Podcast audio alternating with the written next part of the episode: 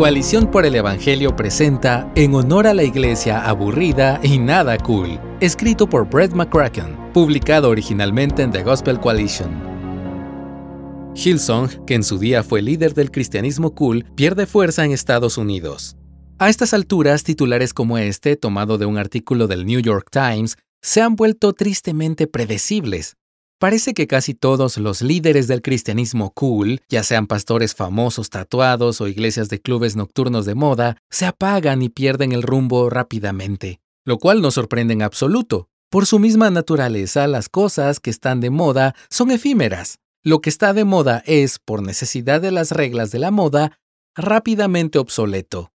Esta es una de las muchas razones por las que ir tras lo cool es una pérdida de tiempo para las iglesias y los pastores, como sostengo en mi libro El cristianismo hipster, cuando la iglesia y lo cool colisionan. Si priorizas la moda pasajera, es probable que el impacto de tu ministerio sea de corta duración. Si te preocupas demasiado por ser amigable y atractivo para los gustos inconstantes de cualquier generación o contexto cultural, la trascendencia del cristianismo y el poder profético del Evangelio se verán reducidos y moldeados por el espíritu de la época. El cristianismo centrado en la relevancia siembra las semillas de su propia obsolescencia. Es una mala idea.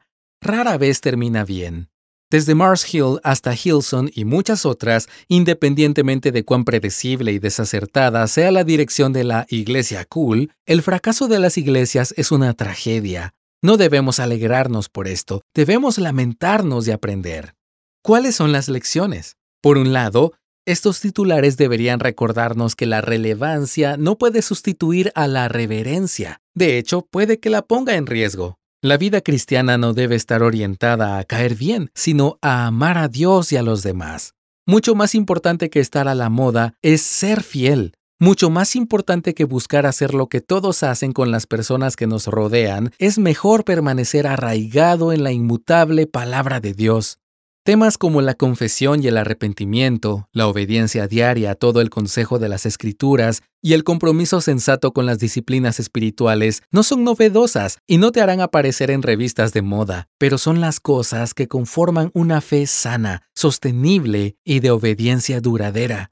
Con cada iglesia de moda que cierra y cada pastor famoso que cae, se espera que cada vez más cristianos estén despertando a esta realidad. Tal vez una iglesia aburrida, poco cool y que no se avergüenza de ser iglesia sea en realidad algo bueno. Tal vez un cristianismo que no apela a mis preferencias de consumo y que no se guía por lo que dice Twitter es exactamente el tipo de fe que necesito. Éxito a corto plazo, fracaso a largo plazo. Es opuesto a lo que uno esperaría. En su momento, una iglesia grande llena de veinteañeros, ansiosos por escuchar el sermón del famoso pastor y adorando fervientemente con alabanzas de rock, parecería un triunfo incuestionable. Debido a que nuestros criterios de éxito en la iglesia estadounidense han reflejado durante mucho tiempo los criterios de la economía de mercado del capitalismo, las cosas más grandes siempre son mejores, el consumidor manda, asumimos que si una iglesia cool está repleta de chicos cool, está funcionando. Pero si funciona, ¿por qué tantos de estos chicos cool caen, dejan la fe y abandonan la iglesia en los primeros 10 años? Lo he visto con demasiada frecuencia los resultados a largo plazo del movimiento de la iglesia hipster son pésimos. Hay muchas razones por las que la ruina está alcanzando a los cristianos millennials, pero estoy convencido de que una de las principales causas es que las iglesias relevantes que formaron a estos chicos lo hicieron sobre un fundamento de fe poco sólido. En lugar de ser arraigados firmemente en la antigua historia, sus iglesias plantearon la fe en términos de lo nuevo. En lugar de ser llamados a la santidad, sus iglesias los llamaron a la relevancia. En lugar de ser impregnados de doctrina, eclesiología sólida y ortodoxia teológica, fueron impregnados de deísmo terapéutico moralista. Los resultados a largo plazo hablan por sí mismos. Para quien ha formado parte de iglesias así, tienes razón en estar fatigado. No es de extrañar que te estés hundiendo. Pero hay un camino mejor. En vez de la iglesia cool, llena de personas que parecen modelos, encuentra la iglesia más fiel, llena de personas que buscan parecerse a Jesús. En lugar de la iglesia en la que todos comparten los mismos gustos en cuanto a estilo y música, encuentra la iglesia en la que todos estén apasionados por Jesús, su palabra y la búsqueda de la santidad. En lugar de la iglesia con el pastor más carismático y célebre, al que probablemente nunca conocerás, busca la iglesia en la que Jesús es la celebridad más grande y el pastor es alguien humilde, accesible y de bajo perfil, con un largo historial de integridad en su manera de vivir y en el ministerio. En lugar de la iglesia de un cristianismo reinventado o nuevo, donde la discontinuidad con el pasado es una virtud que se jacta al decir no somos la iglesia de tu abuela, encuentra una iglesia en la que se conozca y celebre la historia y la tradición cristiana, en la que se atesore la continuidad con el pasado.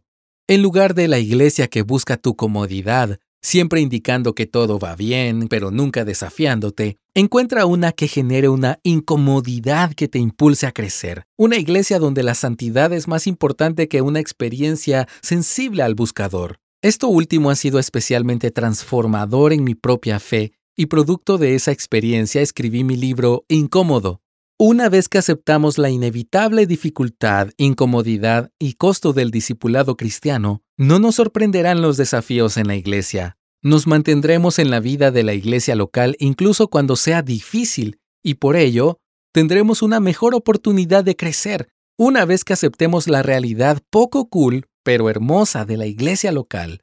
Es probable que nuestra fe sea más sólida y persistente. Esto concuerda con los comentarios que he recibido de lectores, a menudo ex-hipsters, a lo largo de los años en los que he escrito sobre temas relacionados con la iglesia cool. Comparten cómo su fe ha prosperado más en las iglesias que no son cool e innovadoras. Esos testimonios son alentadores, mientras que algunos veteranos de las iglesias cool terminan cayendo o abandonando la iglesia por completo, otros llegan a ver que ser la esposa de Cristo es hermoso y vale la pena, incluso si está vestida con un vestido anticuado en lugar de uno según las últimas tendencias de la moda. En un mundo de tendencias confusas y desechables, muchas cosas parecen derrumbarse tan rápido como llegan. Marcas, celebridades, movimientos, instituciones, ideas, entre otros. Cuando malinterpretamos la fe como una cosa más del saco consumista, también se convierte en una moda pasajera, tan frágil e inconstante como la última tendencia viral de TikTok. La vida de la fe cristiana debería ser totalmente diferente, obediencia duradera, lentitud para el enojo, sensatez y diligencia para seguir a Jesús fielmente, andando en comunidad, en las buenas y en las malas, para bien o para mal. Esta forma de cristianismo laborioso y anticuado se hará viral en Instagram o aparecerá en revistas de moda? Es probable que no, pero sí llevará a los cristianos a la madurez y les ayudará a correr una carrera larga, constante y fructífera, como lo ha hecho con innumerables santos a lo largo de dos milenios. Oro para que tú y yo seamos contados entre ellos. Gracias por escucharnos. Si deseas más recursos como este, visita coaliciónporelevangelio.org.